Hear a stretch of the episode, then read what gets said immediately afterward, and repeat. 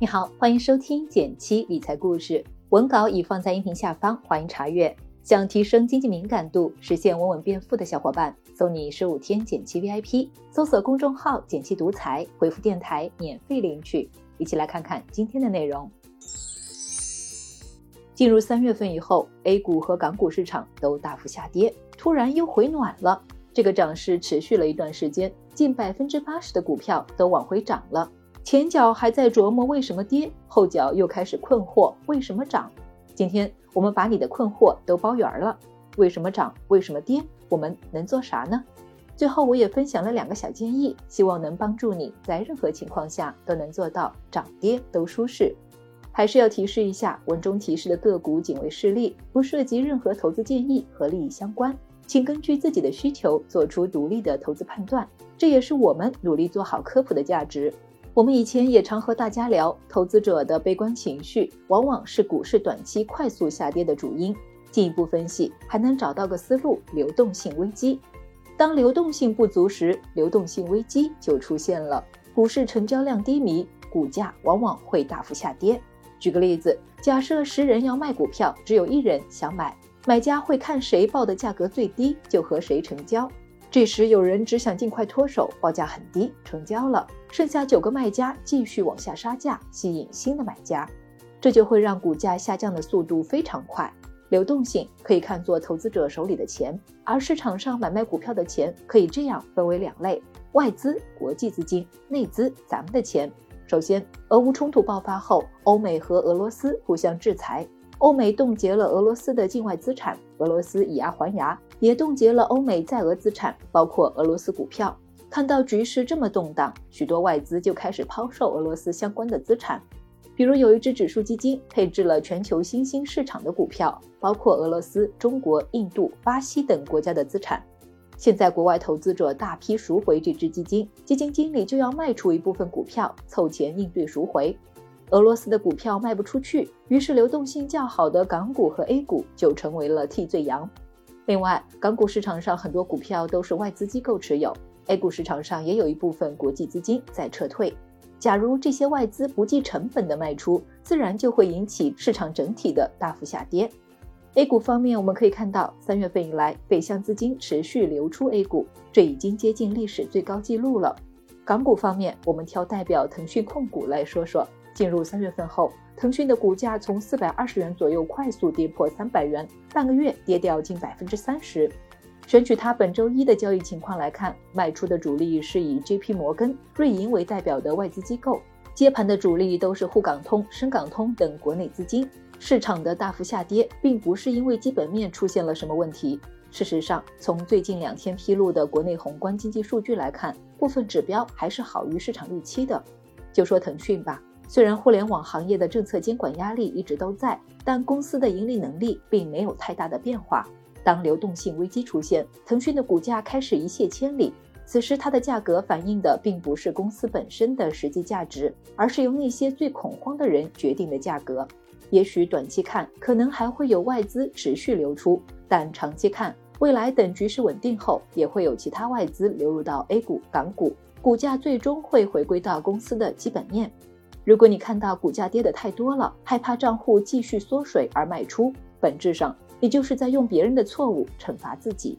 那前两天为什么又涨了呢？主要是国家队出手了。三月十六日，国务院金融委召开了一个会议，金融方面的重大问题往往是由他来议事协调的。既然他出面了，为的就是政策纠偏，让资本市场稳一稳。外资对 A 股、港股的担忧，一个是前面说的流动性危机，另一个是政策风险。之前对房地产的打压，对中概股反垄断等等，都给外资留下了心理阴影。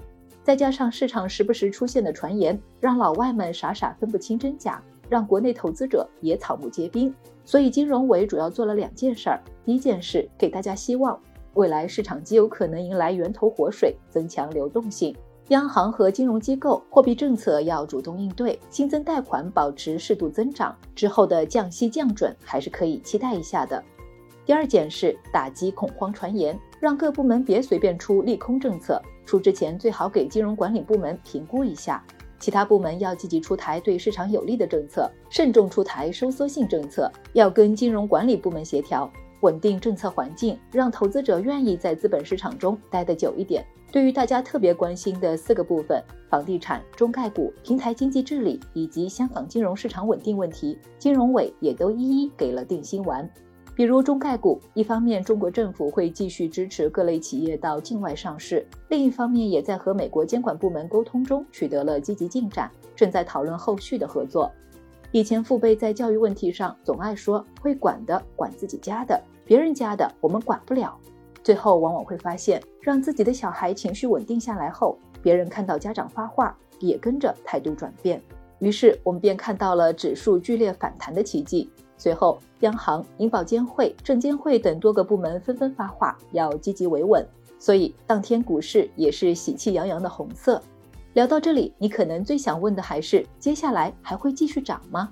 在生活和投资中，我们常常希望能做个先知，即使你没有经历过2008年、2015年的股灾，相信你也还记得疫情刚刚开始时市场的恐慌和绝望。你可能也曾想过。早知道二零二一年股市会涨，就该在二零二零年三月份大跌的时候买入，然后高点卖掉。在遇到重大选择的时候，我们总想开启上帝视角，或者至少是聪明人视角，知道什么时间做什么事。可惜没有人能精准预测短期的涨跌。相比之下，我更建议你关注的是如何提高胜率。这背后有两层含义：第一，用闲钱长钱投资，提高容错度。拉长可能的投资时间，并不一定要马上赚钱。我们每次投资前的假设，就变成了考虑长期赚钱的概率高不高。这样，你对一两天的涨跌容错度会大大提升。如果你还不知道如何区分哪些是闲钱，欢迎重温我们的财富水池。第二，理解周期，相信均值回归。大众情绪就像钟摆，在贪婪和恐惧、乐观和悲观之间来回摆动，形成周期。乐观的时候，投资者会愿意承担更多风险，因为相信会有更多收益；悲观的时候，可能一点风险也不想承担。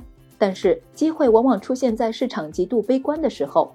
我们受情绪周期影响，可能会在牛市顶峰担心错过机会，急匆匆买入，付出过高的代价；在熊市底部，又因为害怕亏钱，恐慌性的卖出优质的资产。而真正的高手能抵抗外部的影响。保持情绪上的平衡，反其道而行之。要做到逆势投资很难，但作为一个普通的投资者，保持一份平常心已是难能可贵。坚持定投，耐心等待的过程或许很乏味，但你要知道，百分之九十五的时间里，市场既没有暴涨，也没有暴跌。我很喜欢梦岩说的：“投资是我们认知的变现。”长期看，投资收益总会均值回归到我们的认知水平附近。按这个逻辑，短期收益特别好，没什么好激动的；短期浮亏许多，也不用过于焦虑。只要我们有笃定的投资逻辑，它未来一定会收敛到一个更合适的位置上。长期来看，普通人能获得的年化收益大约就是百分之八到百分之十二，超过时大概率还会还回去。比如，你完全不关心市场涨跌，只是用最朴素的极简投资思路，每年动态平衡一次，也能够获得这样一份平凡的收益。好了，关于市场波动的话题就和你聊到这里，希望今天的内容对你有所帮助，能够睡个安稳好觉才是最重要的事。别忘了根据音频开头的提示，免费领取十五天剪辑 VIP，和我一起持续学习，享受稳稳变富的感觉吧。订阅内容每周一到周五，简七在这里陪你一起听故事、学理财。我们下次见，拜拜。